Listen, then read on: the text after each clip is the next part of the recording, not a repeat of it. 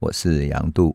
我们节目也会同时上架到各大 Podcast 平台，您只要搜寻“听说”，就可以随时随地重新听一听这一系列的内容。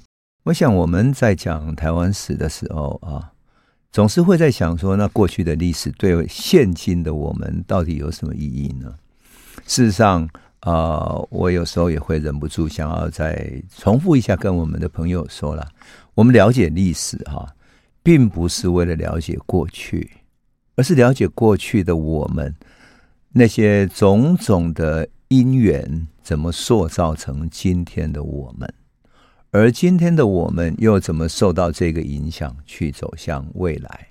换言之，我们看历史不是为了了解过去，而是为了看未来。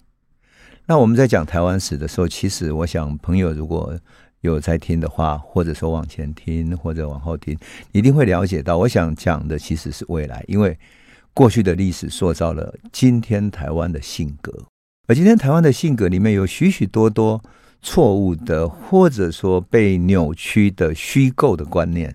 那我们如果用虚构的观念、虚构的历史，就看不到真实的现在的处境，而这样的问题会使得我们用那些虚构的历史去虚构我们的未来。我觉得现在的历史教育里面就带着这样的性质。我们虚构了日本对台湾的统治，我们虚构了美国跟台湾之间有过的历史，所以很多事情就最后是用一个虚构的过去、虚构的记忆，结果你只能够得到一个虚构的未来，那才是真的很危险。很危险，因为你用虚构的未来去设定好，你要走向那个虚构的未来，而它是不存在的，是不可能存在的。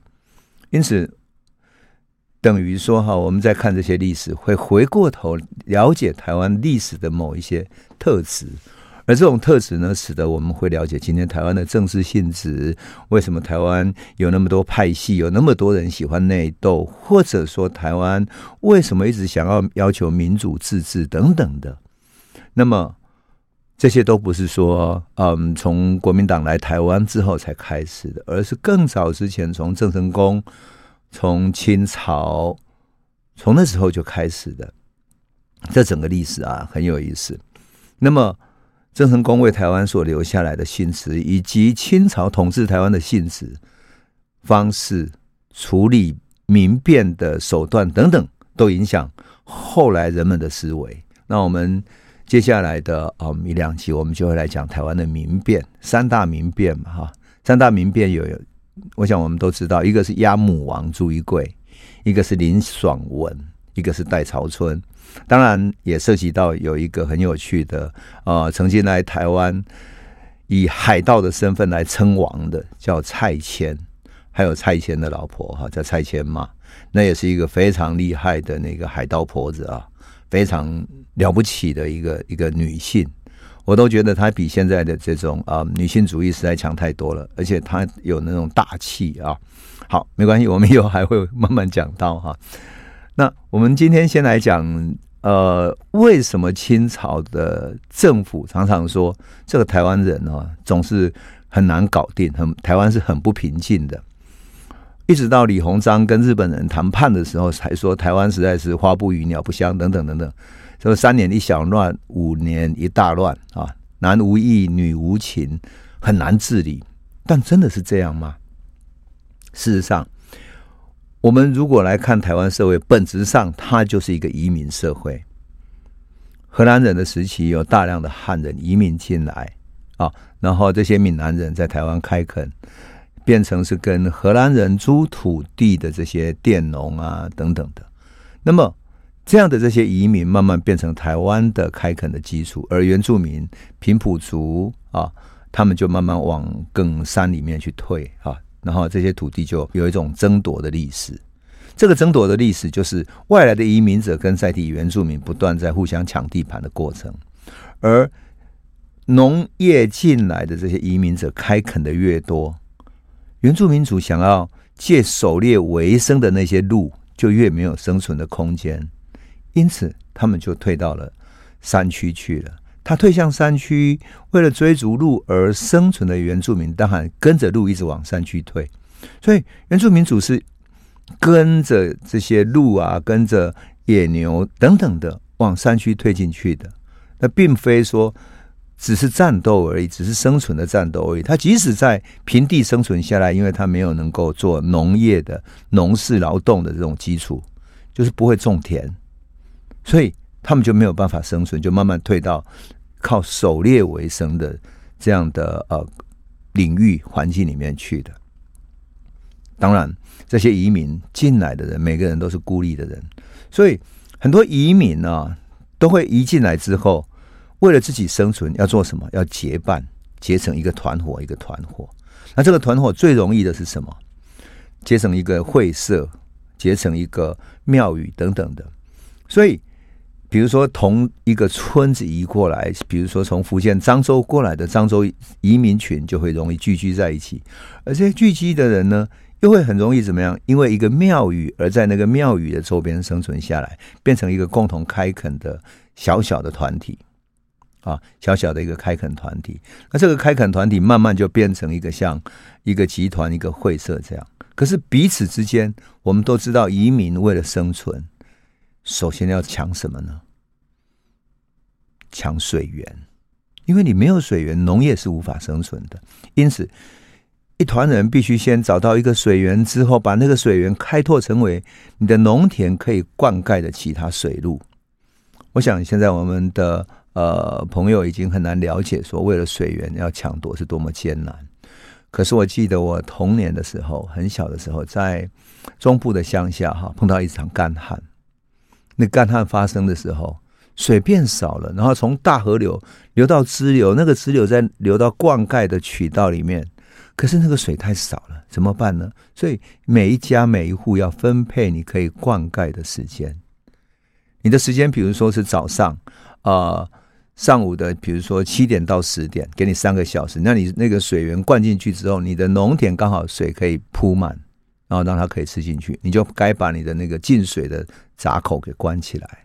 好，那就进入。所以我们说那个现在的田埂，田埂就是一个进水的闸口，把那个水圈在里面的，那就换其他的田来种了。好，那个时候很多人哦，为了让它的水可以灌的水。久一点，让它田可以灌水灌久一点，怎么做呢？该轮到别人的时候，他不把自己封起来，继续给他灌。如果你自己不去处理你自己的水田的话，他不理你。还有人悄悄的提早把别人的灌起来了，然后赶快去灌到自己的水去。所以就常常发生农民跟农民之间的争执，乃至于同一个家族、同一个三合院的亲族的人，也为了这样而互相吵架，互相抢的那个不可开交。我记得我的母亲啊，常常分配到那个半夜要去灌水田的，所以他就得半夜的时候去巡视水田，免得那个水田别人趁着半夜把它移走了，水源灌到别人的水田去了。而农田如果没有水的话，正如同植物没有浇水，它就会枯干死掉。所以你可以想见，早期的移民如果是到台湾来开垦的农民，生存是多么不容易。因此。你说他们为了抢地盘，不只是抢地盘，还要抢水源、抢各种资源。所以这种哈、这种移民的战斗哈、是在所有移民的历史里面随时都可以看得到了。那你看到像美国早期的移民史里面，欧洲各国的移民也是为了抢地盘，互相攻打、枪杀，而且呢，跟美国在地的印第安人也发生争夺土地的战争啊，不知道杀了多少人。那至于说西部铁路大开发的时候，很多的西部电影都描述，他们要经过一块土地，而那块土地开垦的农民可能是欧洲或者是哪里来的以早期的移民，他不愿意，结果就开始发生各种枪杀，甚至于整个灭了家族等等的，所以这个都是移民社会的发展历程。那这个过程里面要怎么办呢？你怎么自我保护？你只有一个人，如果面对是一群人要来抢你的水源，一个家族要来抢你的水源，怎么办呢？所以大家就会组织什么？组织帮会、兄弟会啊、同乡会，乃至于从庙宇去组织你自己庙宇的共同协助系统。我们上次讲过啊，龙山寺啊等等的，这些都是一个一个的这种乡亲系统兼宗教信仰的系统。所以这是一个群体。那么当然。这个帮会有一些难免就变成黑社会的一个地盘的概念，比如说黑手党或者爱尔兰的帮会，他们都是这样。你就可以想见，移民社会是这样的一个构成，这样的一个构造，而台湾就是这样移民社会的特质。所以很多人说台湾为什么那个派系特别凶哈？就即使是是国民党也好，或者说台湾的很多像民进党里面也是各有各种派系等等，那就是这样子。每个移民社会里面就形成这样的一种特质。那每一个人都要靠坚强的意志，还要靠什么？靠自己的兄弟会，靠自己的帮会，靠自己所加入的同侪团体等等哈，宗教团体等等来互相帮忙。才能够好好的生存下来。那么，当然了，像美国的那种兄弟会有没有？到今天为止还保留着这样的传统。美国兄弟会现在大学里面有很多兄弟会，你知道吗？我们歪楼叔叔再去讲一下。他所谓的所谓的是一种 social professional 的两种概念哈。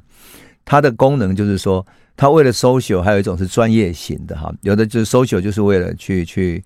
搞一群人去做社交啊，等等的哈，开 party 等等的。那 professional 就是比较是一种很专业的，比如说是金融的或者什么样的一种兄弟会。但是呢，你要进去的话，就会通过各种考验。这种入会的考验什么？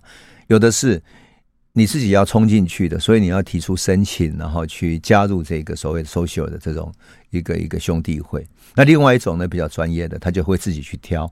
挑自己想要的人哈，所以这种不同的进入的方式，就会形成了各种你要入会的考验啊，入会的考验。这个入会的考验就包括了，比如说你要嗯要一起喝酒，然后或者什么在哪里读一首诗，或者你要在一个一堆碎玻璃上面做伏地挺身啊等等，会变成各种呃 各各种欺凌啊等等。后来美国也有人弄死掉的嘛哈。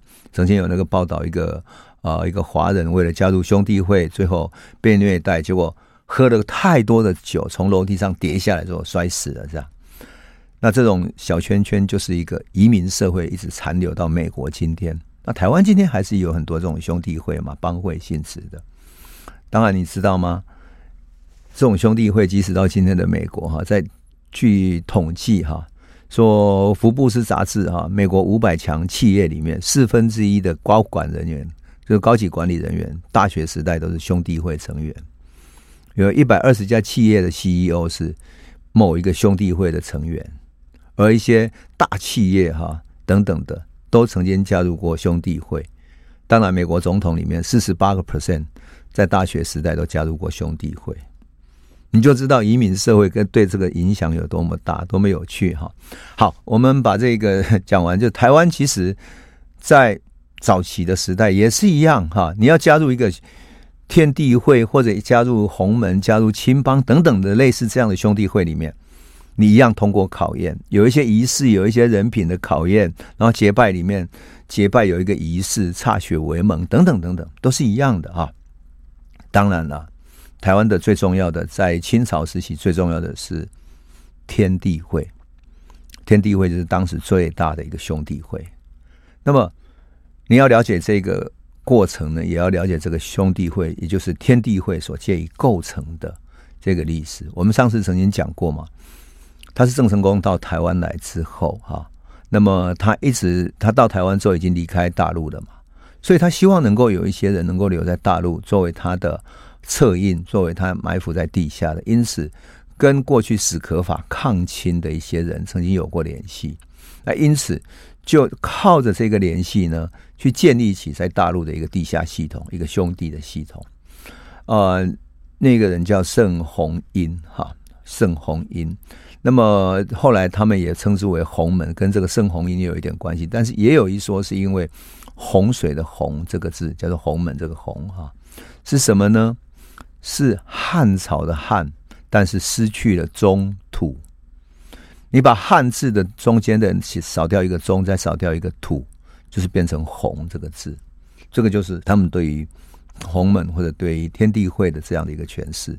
而清朝的三大民变啊，朱一贵、林爽文、戴潮春，全部都是天地会的成员。所以每一次民变发生的时候，他们都打着。反清复明的旗号。由此可知，并不是说台湾的民变只是人民被欺压这样的事情而已，哈，而是因为它背后有从郑成功遗留下来的很深的一个传统，很深的一个传统。那因此，你要了解这个传统的话，就会了解台湾历史的脉络，因为它是一个思想的根源。换言之，台湾有一个自觉的认为自己是汉族的正统，而他的理想是要反清去复明，啊，反清复明，所以他变成是一个自认为是从中国大历史或者汉族历史来看，他自认为是最重要的、最主要的传承，而他有。并不是要建立起所谓的嗯地方政权而已，它还有一个正统的东西，有一个正统的所在。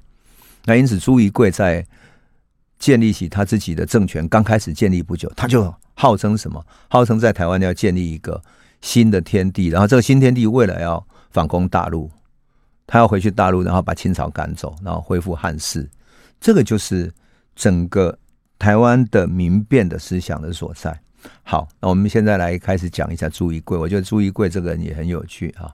朱一贵呢是漳州的长泰人哈。那么他本来呢家族是曾经是郑朝呃郑郑成功他们的部将哈。明朝亡了以后，他到台湾哈住在罗汉的内门那边，然后大概就是高雄那边附近哈。那养鸭子为生，那因为他地方太辽阔了哈。很多政令根本没有办法到那里去哈，所以他那里有点像在远遥远的地方哈，在偏远的地方。那么清朝的当时的政府所在地台湾府是在哪里呢？在台南。所以对于偏远的地方的这个嗯朱一贵，他还不太能够管得着。他那里因为他养鸭子，然后日子过得还可以，所以很多从明朝末期，然后流亡而来的故国移民，或者流落在民间的一些壮士，反清复明的壮士，有一些和尚啦、道士啊、剑客等等的，就会经过他家，而且他慢慢传出名声，一个侠义的名声，好，所以他就会留宿这些人。历史记载说他会宰鸭，因为他养鸭嘛，哈，煮酒，然后跟他们痛谈国事。那民间还曾经传说哈，传说他养的鸭子都有两颗蛋人的，就是他的鸭蛋是有两颗人的。那我现在想说，哎，那我如果弄到两颗人的，莫非就是从朱一贵流传下来的鸭子的基因吗？很有趣。当然，这就是一个朱一贵本身的传说嘛，哈。那问题就在于哪里？他本来那个反抗之心，一般来讲，民间会有这样的一种反抗，会有。怀念明朝，但是你没有必要起来反抗嘛？啊，你要起来造反呢，还是要很大的一个勇气。那么，在康熙六十年的时候，就发生了这样的事情：凤山有一个知县出缺了，那知府呢，王真哈，他就取得了这个凤山知县的缺，结果他就把所有政权的事情都给他的第二个儿子，然后苛征很苛刻的税。这个苛税呢，还不仅仅是说只是对老百姓苛税，而且呢，借着什么？借着苛税，用从百姓那边征粮为名来敛财。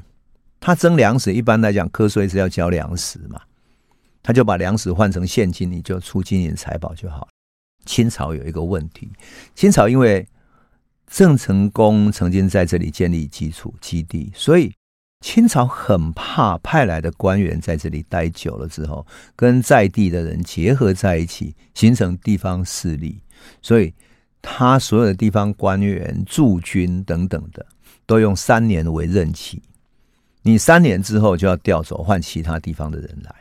所以有的时候是湖南那边的，有的时候是浙江，有的时候是福建。换言之，他也不想全部交给福建，很怕他们变成一个长期化的政权之后。跟地方结合起来，那那个势力变成造反的势力，他就没有办法了。所以，这个派来的官员往往啊，觉得我只有三年任期，所以我就好好这三年赚一点钱，人就走了，对这个地方也没有感情，也没有必要有感情，因为三年以后就要走了嘛。所以，很多那种好的官，他就想说，那我既然任期三年，我就好好在这里留下一点政绩，让未来的人还觉得怀念我。可是如果你碰到坏的官吏的话，就是三年根本不算什么，所以他能够赚钱就赚钱，能捞就捞。碰到这个人就是他的次子呢，就这样子借着征粮，然后把应该交的粮食全部要换成现金，就是用换成银子来交交税。这样子老百姓当然不可能一下子拿出那么多银两嘛，他就老百姓就有民怨。更糟糕的是，一七二一年的时候，台南地区据说有海啸的一个记录。那么因为就台湾有很多地震引发了海啸。一七二一年的时候，传说是地震引发了海啸之后，许多海边的渔民受到损害之外，有一些人死掉了，而受到地震的损害，大家也觉得对天地感到恐惧。好，有一些人平静生存下来了，所以为了谢神，就请了戏班子在庙门那边呢去办酬神唱戏，感谢神。好。这个官员有什么用？一个理由叫无故结拜。你们在戏班子在庙门那边唱戏，就是你们无缘无故结拜在这里，然后共同来出钱。所以他用这个罪名逮捕了四十几个人。你想，这四十几个人当然是头头嘛，每个地方的头头才会出钱出力嘛。被当成结拜的人，那结拜的人被抓了怎么办？他就叫他们出钱来把人赎回去，衙门才放人。而这些人当然是有实力的嘛。所以就这样子，当然这些人就更加不满。为什么？因为他们有经济实力之外，还有家族啊，对不对？那当然还有更糟糕的是，用违反禁令为理由逮捕两百多个到山里面去砍竹子的乡民。本来我们都知道，台湾的很多山林是属于野生的山林，你进去砍竹子，就是无非就是从自然取材来过生活。但是这些民众被他逮捕了之后，也只好罚款缴钱，被打了四十大板，就这样子。过的一种痛苦的日子，因此人们对于这个次子非常怨恨，而开始想要起来反抗。那至于反抗是怎么样反抗的呢？我们先休息一下，回头再来讲。欢迎回到九八新闻台《世界一把抓》，我是杨度。我们刚刚讲到鸭母王朱一贵为什么要起义啊？是因为来自于官方的压迫哈。那这个官方当然不会只有压迫到朱一贵啦，或者他周边的人啊。而是压迫整个的人，所以到一七二一年三月的时候，就有一个闽南人柯妹哈，他不满官府要民间把征粮的事情折成银子来交，所以就找了一个叫杜君英的哈，杜君英的呃君子的君，英雄的英，他是广东的潮州人，那他因为可曾经跟政府对抗，所以已经被政府通缉了。那柯妹就劝说杜君英说：“你既然都被通缉了，那不妨我们聚众起来，起来反抗他。”所以杜君英就召集了一些广东籍的，因为潮州嘛，在广东那边，广东籍的，还有闽南籍的，还有台湾籍的，还五十几个人，在三月十号的时候举了一个旗号，叫“争天夺国”的旗号，开始起义了。他一起义之后，哈，就开始去攻打附近的一些地方，叫下淡水圳的地方。很快被他攻打起来了，所以这几个人哈就开始发动之后啊，在这个同时呢，朱一贵在他的家乡就是高雄内门地区哈，他也开始商议。那大家认为说什么？朱一贵姓朱嘛，而且他拥有财经上的实力啊。你要知道，你如果要起义，没有兵器，你怎么起来反抗？你要兵器要聚集起来，也要花钱去买，叫人去打造。啊，叫打铁匠去打造等等的，所以是要花钱的。那众人就聚集在朱一贵的旁边，那他那里也曾经接待过各地的侠客，然后各地有反叛思想的和尚、道士等等，所以大家就想要用朱一贵，让他起来当带头的人。那最后他们认为说，朱一贵既然姓朱，就可以打着他是明朝后裔，就明朝皇帝朱洪武的后代。来号召群众反清复明。他既然是明朝的后代，那么打着这个旗号是正正当当的，所以就在高雄现在的田寮区哈竖起了旗帜，然后在冈山的附近大冈山附近哈召集了一千多个壮丁齐集在一起，然后开始宣传说朱一贵已经是打着明朝后代的这样的一个大旗帜，准备反清复明了。然后当天晚上就袭击高雄阿莲地区的冈山里，就是在那边冈山堂就把它袭击，因为那里有一个官府。然后这个时候一听到这个起事的事情之后，哈，台湾镇的一个一个游击叫周应龙的哈，他知道说他们有起事的，他想好，那应该派兵去去扫平他们，所以立刻带了四百多个兵哈，准备去进剿朱一贵。到四月二十三号的时候，他们在哪里呢？在大冈山的地区，就是现在阿联区那里哈，两边就相遇了。一打仗之后呢，朱一贵没有能够打赢，为什么？因为他的那些群众，他的根本不是兵嘛，他是要起义的群众。这些起义群众只有一股热血勇气，可是没有经过军队的训练，没有攻击嘛，使用兵器的各种训练是是没有的，这些是没有的，所以。他们很快就打败了，他们等于要在这个作战的过程中去习得作战的经验，那这些大家都没有。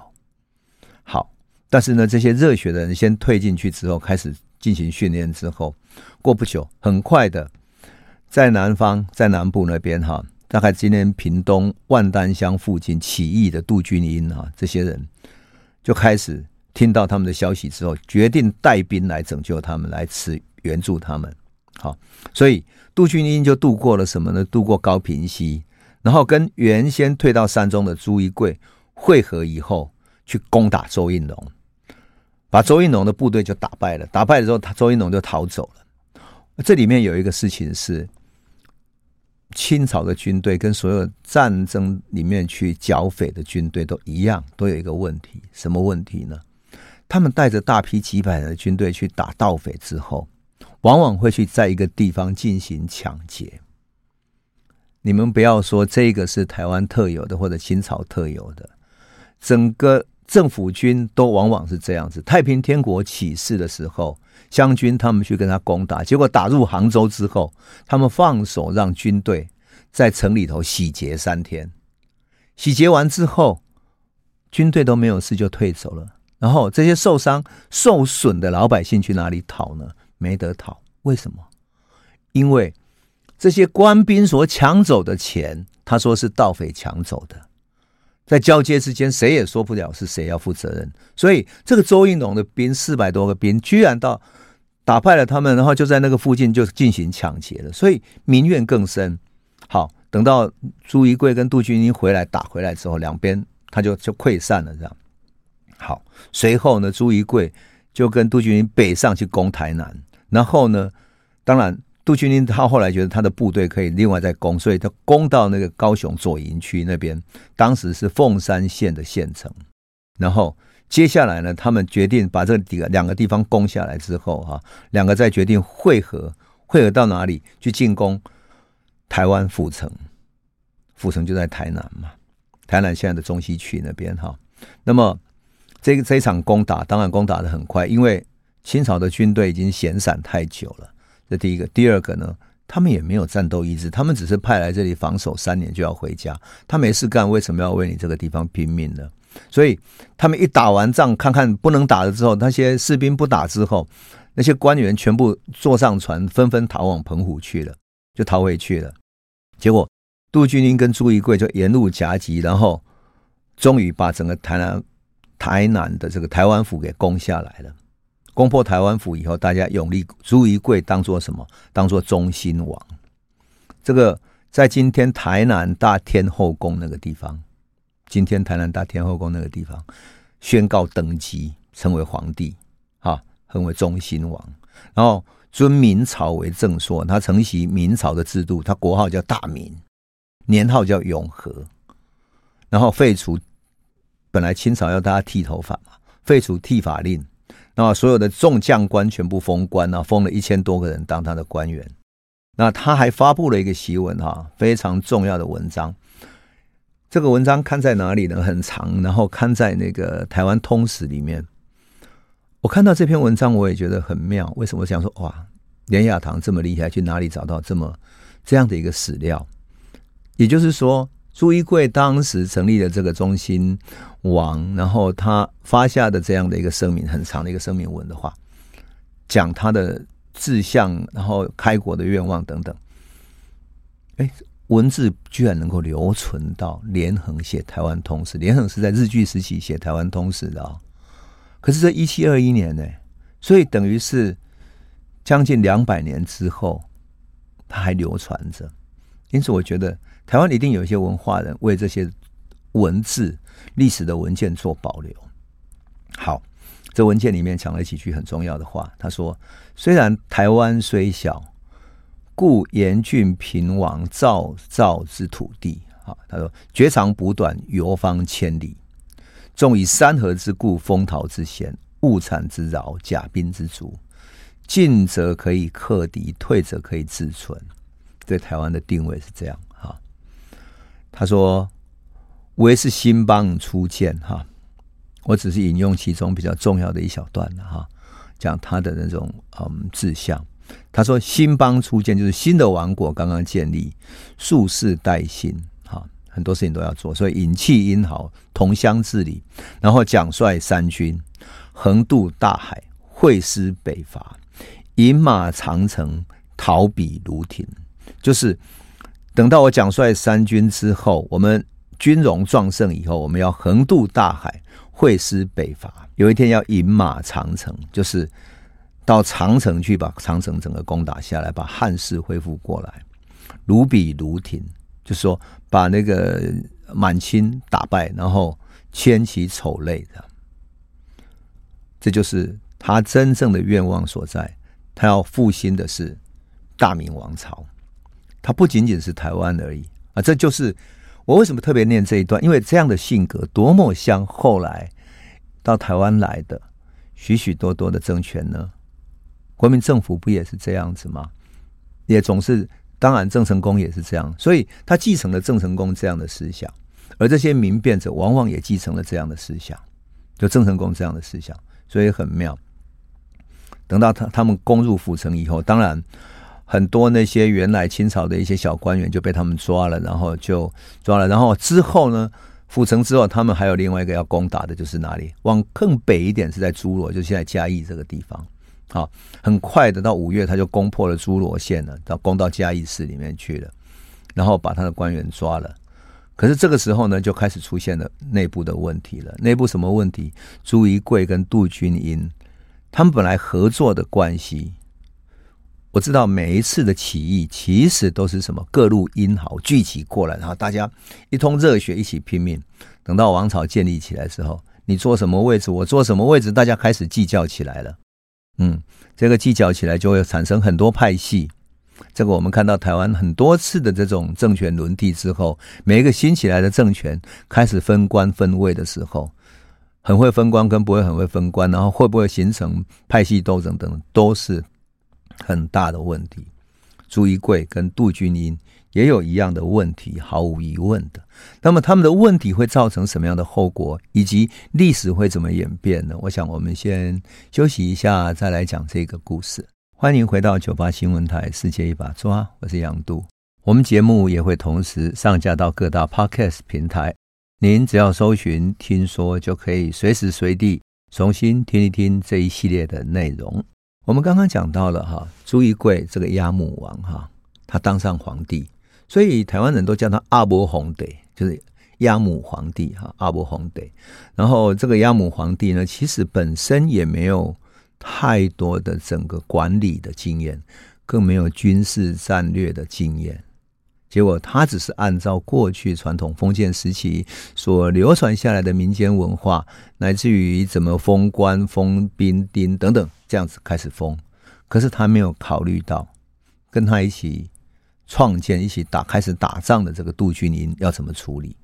结果他被封为中兴王之后，他对杜君英的处理是有问题的。为什么？因为杜君英认为每次的打仗都是我去去打在前面的，那我每次打胜仗都是我去打的，结果皇帝是你在做的啊。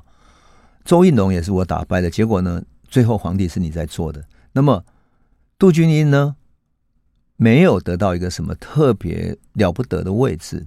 反而呢，在朱一贵封二十七名国公，他有二十七名建国的这种大功臣哈，封二十七名国公。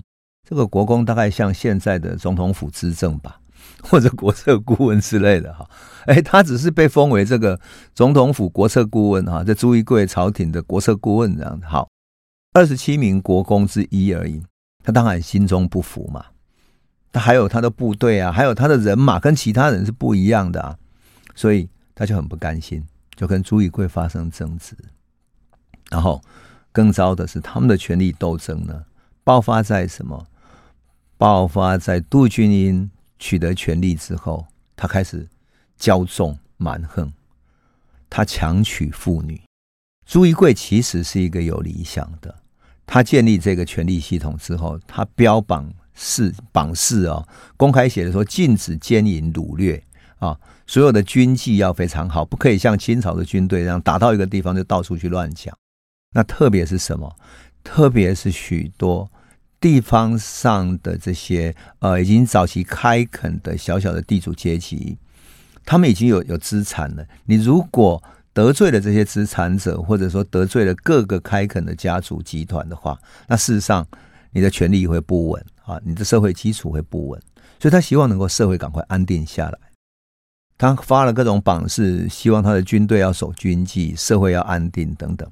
可是偏偏跟他一起开国的这个杜君英呢，故意故意在外面抓了七个女孩子。这个七个女子把他们当过妻妾来处理，当做他的小妾。那其中有一个女孩子，还是朱一贵集团核心成员，一个叫吴外的人，口天吴哈，外面的外，他这个人的亲戚。结果吴外就来请朱一贵去叫杜君英放人，因为这是他的亲戚呀、啊。结果杜君英拒绝了，当然朱一贵就很怒，你你这样子。违反了军纪，我能够不处理吗？如果不处理的话，那不就是你另立王国就算了吗？于是朱一贵就开始找他的底下的手下密谋，准备去攻打杜君英，因为杜君英的地盘在屏东这一边嘛。结果呢，两边就发生激烈的斗战斗了。这样斗一下之后，很快的哈，杜君英的集团就分裂了。为什么？他的集团里面包含了闽南籍有漳州的、泉州的开垦的垦民。还有广东籍的用潮州话的，讲潮州话的，我们都知道在台湾哈很多口音，对不对？有泉州口音，有漳州口音的，那这都是闽南音。另外一种潮州话哈，好，潮州话一带的垦民，还有一些客家籍的佣工，都集合在杜君英这边，而朱一贵这边是以漳州籍、泉州籍为主啊。结果杜君英底下属于。漳州集团的这些这些手下全部就倒戈，然后倒到那个朱一贵这边来了。杜君英这边一分裂之后，他觉得不妙了哈，所以他就退走了。走到哪里去呢？到云林仑背那边去，然后在那边躲起来了，就把他当基地，然后并没有出来作战了。这样，那偏偏这个时候呢，还有其他地方也出事情。我们说这种民变，很典型的呈现台湾社会的这种。移民社会的特质，当你这边出事情去攻打政府的时候，所有其他的地方是不是不安？不安就是说，你未来这个政府会怎么对待我们？会来抢我们村庄等等的。所以，好，六堆那边的客家庄，那个时候已经是客家庄了哈。那边客籍的垦民哈，有几个县哈，是广东籍的，有包括正平、平远、城乡等等哈。他们没有跟着一起起事，跟着朱一贵、杜君起事的一些客家籍的这些。垦民开垦的农民啊，很怕战火来波及嘛，所以结合起来自保。然后呢，推一个人当做大总理来统领这些人。而且呢，这个附近地区还有很多平埔族的，所以他们就聚集起来讨论说：那我们怎么自保？在这个呃高屏溪的这个东岸这边哈，那么我们怎么自保起来？在六堆这边哈，怎么自保？所以。他们就慢慢组织起来了，然后开始武装，然后布防。这时候朱一贵听到他们布防，也不归他管的嘛，所以他想这个地方也应该把它平静下来，所以，所以他就派了部队要去剿他们，去攻打他们。结果到了六月的时候，就开始去攻打了。结果没有想到，他本来他的部队应该很强的嘛，想不到去攻打的时候，因为在地有很坚决的反抗，所以整个战争呢，很快就。因为什么？因为朱一贵的部队是前来攻击的，可是偏偏呢，客家庄这边已经集结完成，所以他很快历时两日他就被打败了。这样，那朱一贵其实就是出师不利嘛，出师不利。那么这个时候清朝当然没有闲着啊。那么退回到澎湖去的，很快就报到皇帝康熙皇帝那里。康熙皇帝一怒之下，哈，就派了谁呢？派了清朝的兵到台湾的救援。那领军的将军叫觉罗满保的人，到五月就到泉州，然后六月就开始派兵来攻打台湾了。率了多少呢？率了一万八千个士兵到台湾来。他从澎湖过来，啊、到了六月十六号的时候，他抵达鹿耳门。他攻进来的时候，其实那时候台湾府已经是朱一贵在统领嘛，所以他就叫炮兵在岸上发炮去攻打那个清军的船。可是啊，炮兵打不不一定能够打准之外，偏偏偏偏那个时候安平港正好涨潮的时候，船就直接直接的开进来了，所以直接进入安平港。那本来朱一贵这些各山头的势力眼看不妙，清军这么壮盛的阵容全部来了，很快就溃散掉了。那内讧之下，杜君英的集团也都都都走掉了嘛，所以大家就一哄而散这样。结果呢，朱一贵反而就这样子很快的哈就被他的兵队溃散之后，朱一贵很快就被打败了这样。后来朱一贵他又舍不得离开台台湾府城，就台南府城嘛，好。他就躲在那个府城里面，结果清军把整个外围包围之后，他要反攻已经打不出去了，最后被包围，然后被抓起来了，被抓起来，所以整个大明王朝哈就这样结束了。从清军到达鹿耳门到打败朱一贵，整个花掉的时间才半个月。那从朱一贵称王到后来被抓哈，时间也不过才两个月。你就可以想见，就是说，民间愤怒的气氛一哄而起。这个起来之后，啊，起来之后，大家分成愤怒的起义。可是真正要称王分封的，就就开始分散了。那有的很骄横，然后有的就这样子。结果一骄横之后，也不过这么短短的时间，两个多月的时间，整个就溃散了，整个就失败了，一个王朝就失败了。就是民间起义里面哈，这个时候我想起说，中国大历史里面包括历朝历代的起义啊，包括朱元璋也好，都打很长的历史。为什么？因为他都参加了起义军，在起义军里面有各种内讧、分裂等等，然后慢慢在整合，然后他们的这些起义的部队，特别是农民军这种起义的。还要经过训练、作战、战略等等等等啊，而且吸收很多有战略的知识分子帮他做判断，然后整个王朝才能够成为一个长久的王朝。这真的是非常不容易的过程。可朱一贵没有这样的机会，当然他自己也没有这样的气度啊。因此，人们就流传了一个嗯，朱一贵的这个像嗯打油诗一样，说头戴明朝帽，身穿清朝衣。五月称永和，六月还康熙，就真的是时间太短了哈。那么，当然朱一贵哈跟杜君英最后都被押解到北京去。可朱一贵在被清朝审讯的时候，他痛斥他什么？他说：“我是要复兴大明王朝，你怎么可以说我是造反者呢？反而你们是堂堂的汉人，在清廷做官，你才真的是造反呢。”就这样，他被砍头处死了哈。当然，杜君英也砍头处死了。那么，这就是呃朱一贵的故事哈。但是，我觉得朱一贵的故事里面所显示的，还更有趣的是写在《连横台湾通史》里面。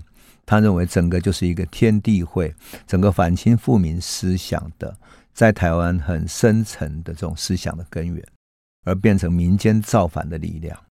而这个民间造反的力量，我们刚刚所讲过的故事里面，我想我们朋友应该可以听得出来，很多细节的故事里面是如此呈现一个移民社会，呈现起义者的呃聚拢啊。然后各种帮派、各种力量的集结，可是各力量之间又因为是移民社会，所以有各个系统，有客家的系统，有潮州的系统，有泉州系统、漳州系统等等，每个系统之间怎么调和起来，变成一种力量，这其实是很大的困难。而这中间当然也给清朝留下来他们可以去分化的空间。所以，这整个朱一贵的故事其实很清楚地显现台湾移民社会的特性，而这个特性。到今天，其实还是在台湾的政坛、台湾的社社会里面依然存在着啊。好，那我们今天就先讲到这里哈啊，台湾史的故事，我们下次再来诉说。谢谢。